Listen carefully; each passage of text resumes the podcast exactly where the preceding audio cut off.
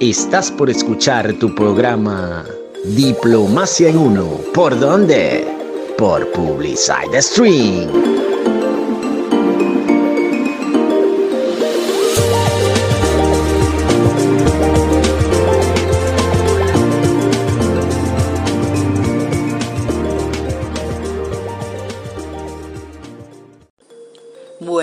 Días queridos oyentes, esperamos que se encuentren muy bien donde quiera que estén. En minutos comienza su oferta cultural de cada viernes, Diplomacia en Uno, donde viajamos en el tiempo y en espacio con los temas que tratamos y la música que escuchamos. Con ustedes, Ana Carolina Zambrano y quien les habla, Alicia Oscategui. Es un placer para nosotros estar nuevamente con ustedes acompañándonos un rato y ofreciéndoles una alternativa de entretenimiento. Les enviamos un cordial saludo a todos los que se encuentran en sintonía con nosotros desde este portal por publicitek.com. Esperamos que tengan un día placentero en agradecimiento con toda la abundancia que les da. Hoy traemos una historia de emprendimiento realmente cautivadora, que luego de más de 50 años y a pesar de múltiples dificultades, todavía hoy se mantiene en pie. Como un faro que alumbra el sentir venezolano, estamos hablando de Casa Hansen, centro artesanal. Un espacio de aproximadamente 3.000 metros cuadrados, ubicado en el corazón del pueblo latillo que sirve de puerto a múltiple variedad de artesanía traída a la capital desde variados y recónditos rincones, recorridos en los cuatro puntos cardinales de Venezuela. Pero dejemos que sea uno de sus pilares quien nos hable el señor Javier Martín.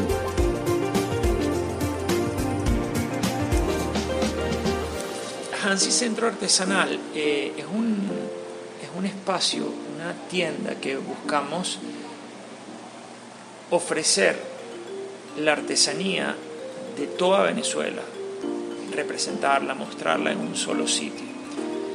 Que el turista, el visitante, el estudiante que viene a vernos consiga nuestra cultura en cada rincón de la tienda. Se ha creado, por supuesto, eh, con un concepto de, de venta, pero va un poco más allá, es un concepto que es el rescate de nuestra cultura, el, que se sepa qué hay en cada lugar de Venezuela, las costumbres de todas las partes de Venezuela, de todos los rincones de Venezuela, y hacia ahí nos hemos enfocado.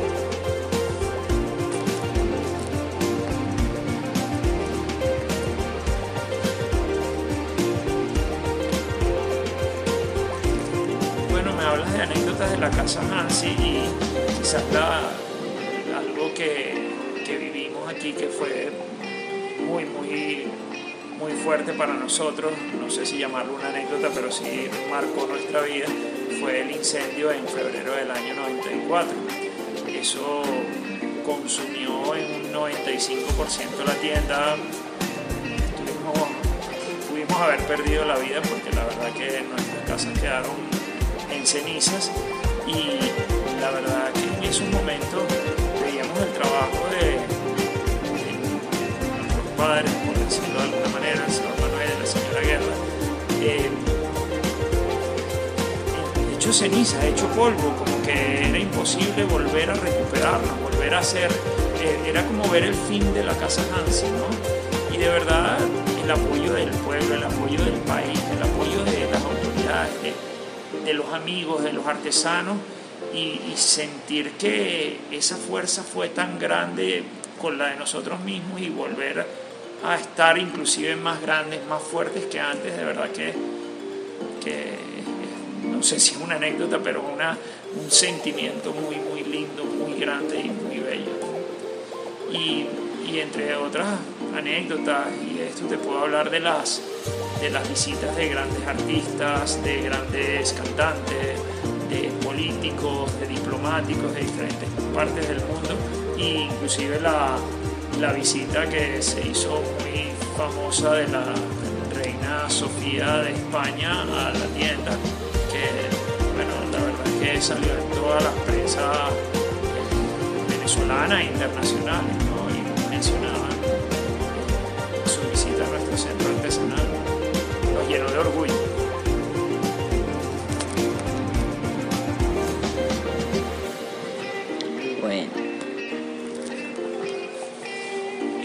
Centro artesanal Hansi se inició eh, en los años, empezando el año 70, 71, y fue una iniciativa del señor Manuel Gisbert eh, que empezó a trabajar el cuero y en busca de, de pieles por eh, diferentes regiones del país se fue encontrando con, con la artesanía que hacía juego con, con las pieles que él producía, etcétera, y la fue reuniendo y trayéndola aquí a Latillo, al centro, entre, eh, lo que es hoy el, el centro artesanal Hansi. Eh, pero en, su inicio empezó simplemente haciendo correas de cuero, bolsos de cuero, eh, se aventuró con sillas de cuero y, y, después con esos viajes al interior a buscar mercancía fue añadiendo fachaditas, lo que se hacía en el estado Lara, en La Grita, en Mérida, en diferentes regiones del país. Y así poco a poco se fue armando lo que, lo que hoy conocemos como el centro artesanal Hansi, ¿no? Pero los inicios fueron eh, una producción casera de, de artesanía.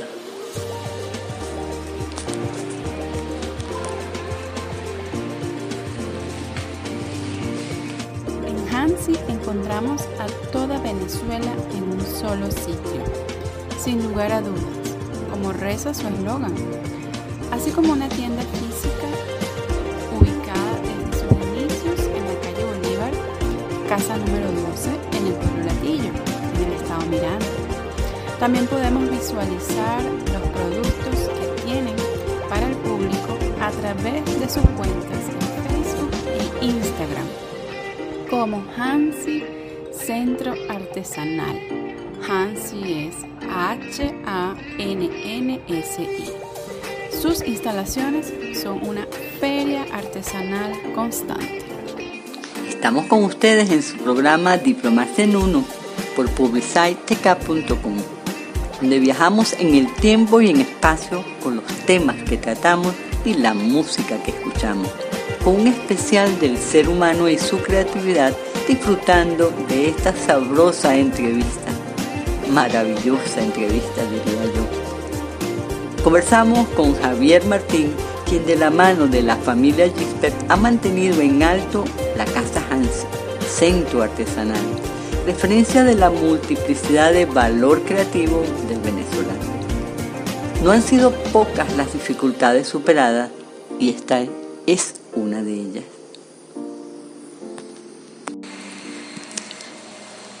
Bueno, cuando, cuando se arrancó aquí en la tienda, el, señor Manel, el fundador y creador de todo esto, él visitaba, visitaba eh, digamos, el estado Lara, el estado Mérida, eh, y, y, en ese momento, estamos hablando de años 70, empezando los 70, tú te encontrabas casi que en las vías artesanos vendiendo, que todavía, bueno, ahora ya es muy difícil encontrarlos, pero no hace mucho, hace 15 años probablemente todavía los veías en la carretera vendiendo de sus su productos, ¿no? Y por supuesto, él hacía contactos allí, eh, ese contacto lo llevaba a otro, le dejaba así, sin conocer a las personas, el dinero en efectivo y un pedido de esas fachaditas quiero 100, o de tales móviles quiero 50.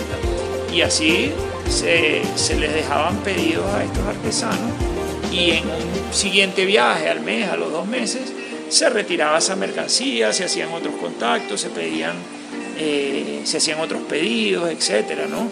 Ya cuando empezamos eh, Hans y yo, que fue a, finales de los 80, con 24 años, pues claro, nosotros este, este sentido de aventura nos encantaba, entonces eh, nos íbamos a, todavía más adentro de los pueblos y, investigábamos otras áreas como el Amazonas, como sitios que eran, bueno, muy vírgenes, ¿no? Y, y claro, nos metíamos ahí en el Amazonas, a lo mejor un viaje que habíamos planificado para hacer en tres o cuatro días y pasábamos un mes conviviendo con diferentes etnias indígenas, eh, trayéndonos y haciendo contactos para, para traer cestería, para traer bancos, para traer cosas totalmente nuevas, ¿no? Cosas que, que de verdad eran un...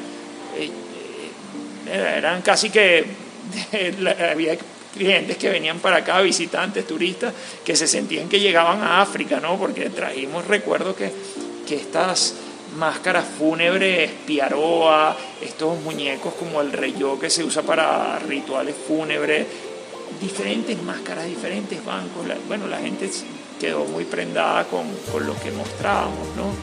Entonces, de verdad que fue una experiencia muy linda. Hoy en día, eh, quizás la situación que vivimos en el país nos ha hecho, nos ha dado un, como cuando jalas un freno de mano y nos ha dado un parón muy grande porque al tener una economía como la que estamos viviendo hoy en día, muchos artesanos han tenido que, que migrar de, de, lo que hacían tan bello con sus manos a, a buscarse otras entradas de dinero, ¿no?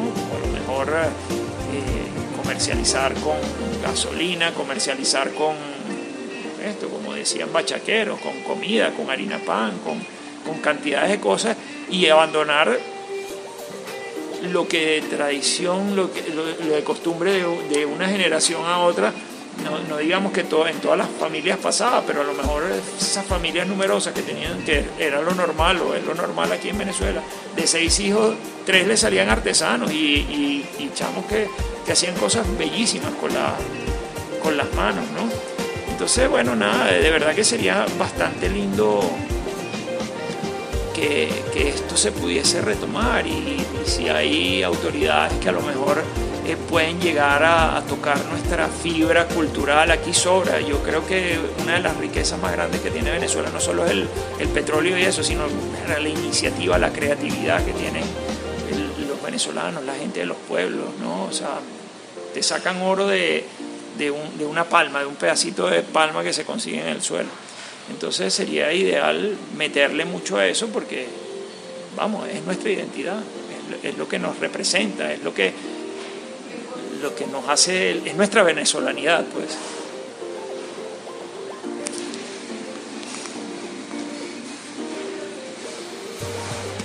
De niña, hace muchos años, recuerdo haber jugado fascinada en una gran piscina de pelotas que tenía la tienda.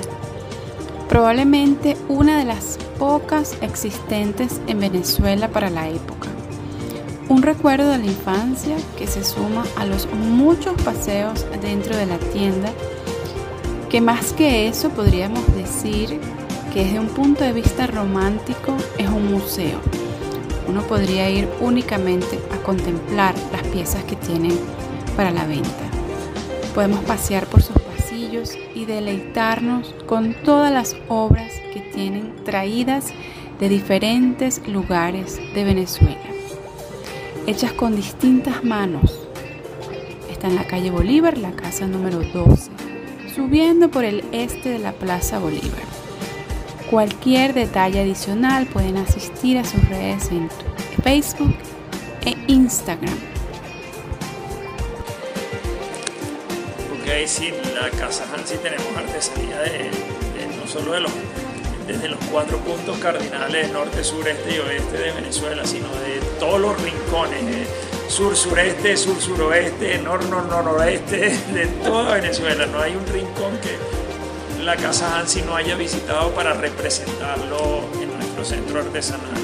Eh, tenemos artesanía de toda la costa venezolana, desde, eh, desde Macuro, el Delta, hasta, hasta el estado Zulia, Punto Fijo, Falcón, toda esa costa, en cestería, en artesanías, en, redes de pesca, en cantidades de sombreros, cantidades de de, costumbres y, cómo las representan eh, la gente de la costa, que es muy diferente quizá a lo mejor a la artesanía en el oeste del país, que es la merideña, que quizás se especializan en, en, en fachadas, en textiles, en, en, abrigos, en alpaca, en lanas.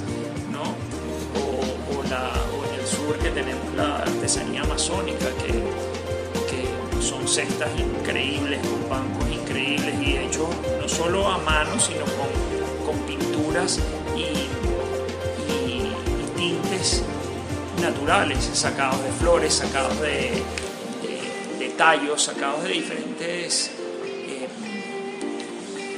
plantas y, le da un valor todavía muy superior porque no son, no son pinturas intervenidas por el hombre, sino sacadas de las plantas. Eh, tenemos artesanía miratina, artesanía de, del este del país, de los guaraos, el delta, el moriche, las cestas de moriche, los chinchorros de moriche, de aguasay, los chinchorros de agua. Sea, hemos, no solo cubierto los, puntos, los cuatro puntos cardinales, sino el país entero centro, norte, este, oeste, sur, todo. Ahora te doy una vuelta para que veas todo lo que aquí tratamos de representar. Otra cosa que te quiero decir en, esta muestra que tenemos, eh, que por supuesto va para los turistas, para el público en general y eso, también hemos querido crear conciencia y en un momento por el tema pandemia y, la situación que se está viviendo a nivel mundial, eh, se ha suspendido un poco, pero siempre también enfocamos muchísimo esta muestra a, que nos visiten colegios, a que nos visiten eh, diferentes instituciones, para, para que siembren en los niños, en los adolescentes, el amor por por, nuestra artesanía, porque eso realmente es lo que enseña quiénes somos, ¿sabes? De dónde venimos, nuestra esencia. Y es lo que hace fuerte un país, sus costumbres.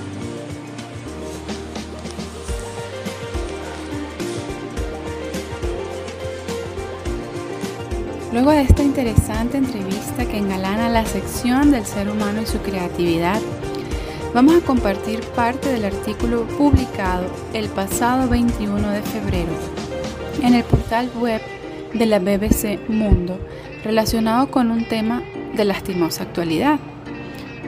Cómo la pandemia puede afectar la inteligencia social de los niños. Ese es el título del artículo y comienza con una pregunta. ¿Recuerdas la emoción y la anticipación de tu primer día de escuela? Sin duda lo recuerdo año tras año, incluso en las edades entre comillas difíciles de la adolescencia. Quizás anhelabas hacer nuevos amigos, o eras tímido y te sentías ansioso, o las dos cosas.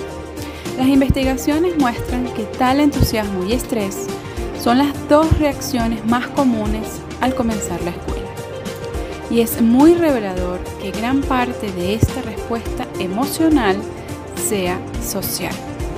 Los niños son aprendices sociales entusiastas y desarrollan habilidades como compartir, resolver conflictos y empatía a un ritmo muy rápido.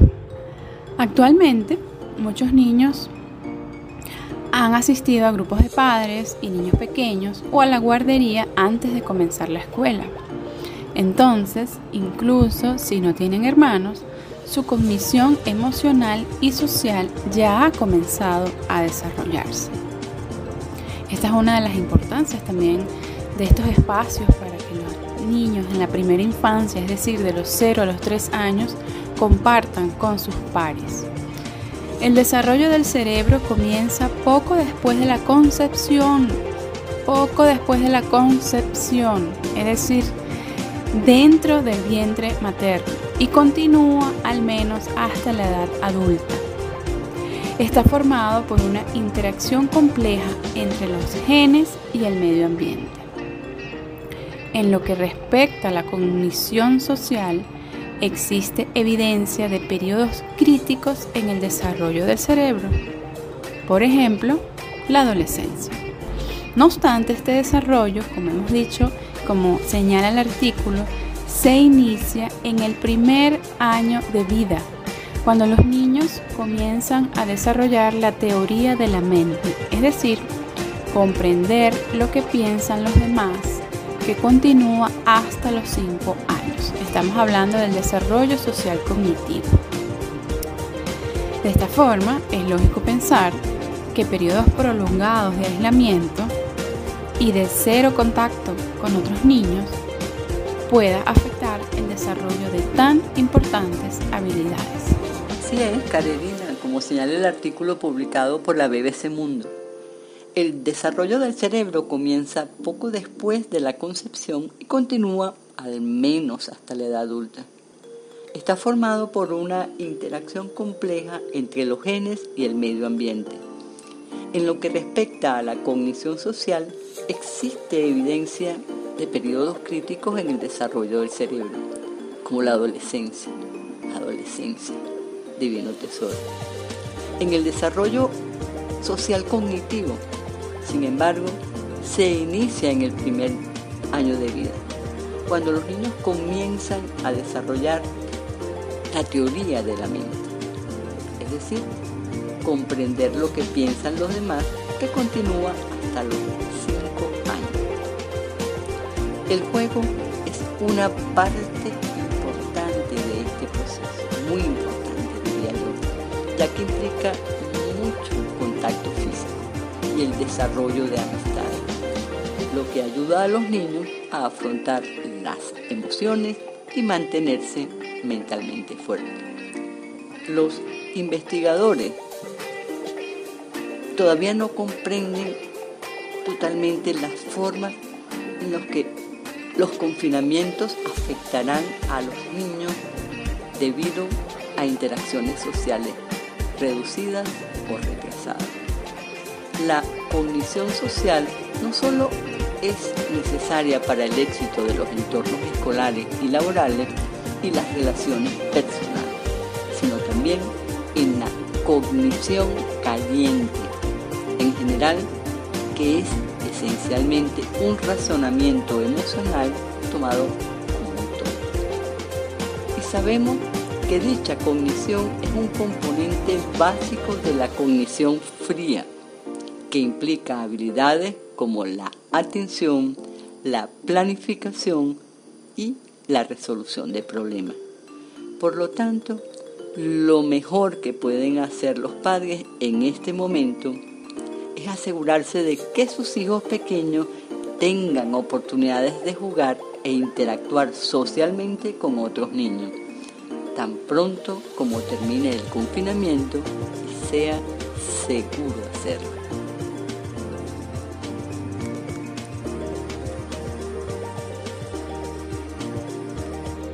Hoy en Vivo en Uno tenemos un personaje destacado de la historia contemporánea de Venezuela un civil que desarrolló sus talentos en diferentes áreas de las humanidades, un humanista a carta cabal.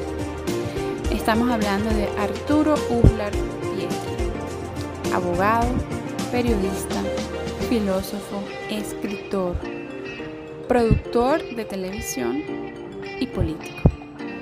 Muere en Caracas un 26 de febrero del año 2001 los primeros años de Uslar Pietri transcurrieron en Caracas, donde cursó estudios en una escuela de primeras letras, la Escuela Unitaria de Alejandro Alvarado, y luego en el Colegio de los Padres Franceses, ubicado en la esquina Mijares. Ya para junio de 1923 apareció su primer cuento, El silencio del desierto en la revista Vigilante y en octubre retorna a Caracas a cursar Derecho. Esta era prácticamente la única alternativa de estudios formales académicos para quienes tenían vocación humanista o literaria. Estudia en la Escuela de Ciencias Políticas de la Universidad Central de Venezuela. Un poco más de 10 años adelante publicó su primera novela, Las Lanzas Coloradas, un relato histórico situado durante la independencia de Venezuela. Esta obra fue realmente bien acogida y supuso el comienzo de una fructífera carrera.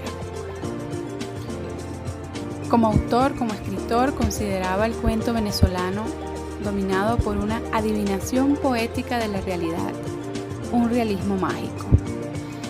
En este sentido, en su ensayo Letras y Hombres de Venezuela, aplicó la expresión realismo mágico a la literatura latinoamericana.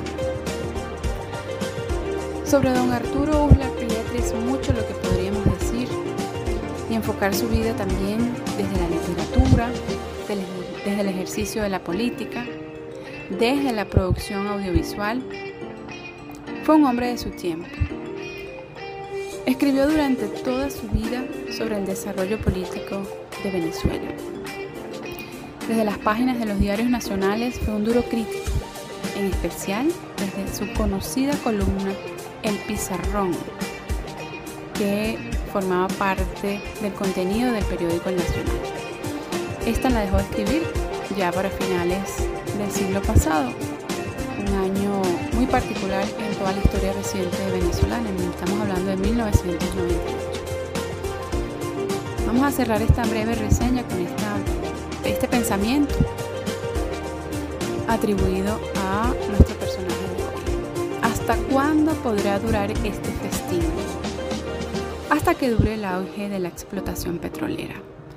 El día en que ella disminuya o decaiga, si continuamos en las condiciones actuales, habrá sonado para Venezuela el momento de una de las más pavorosas catástrofes económicas y sociales.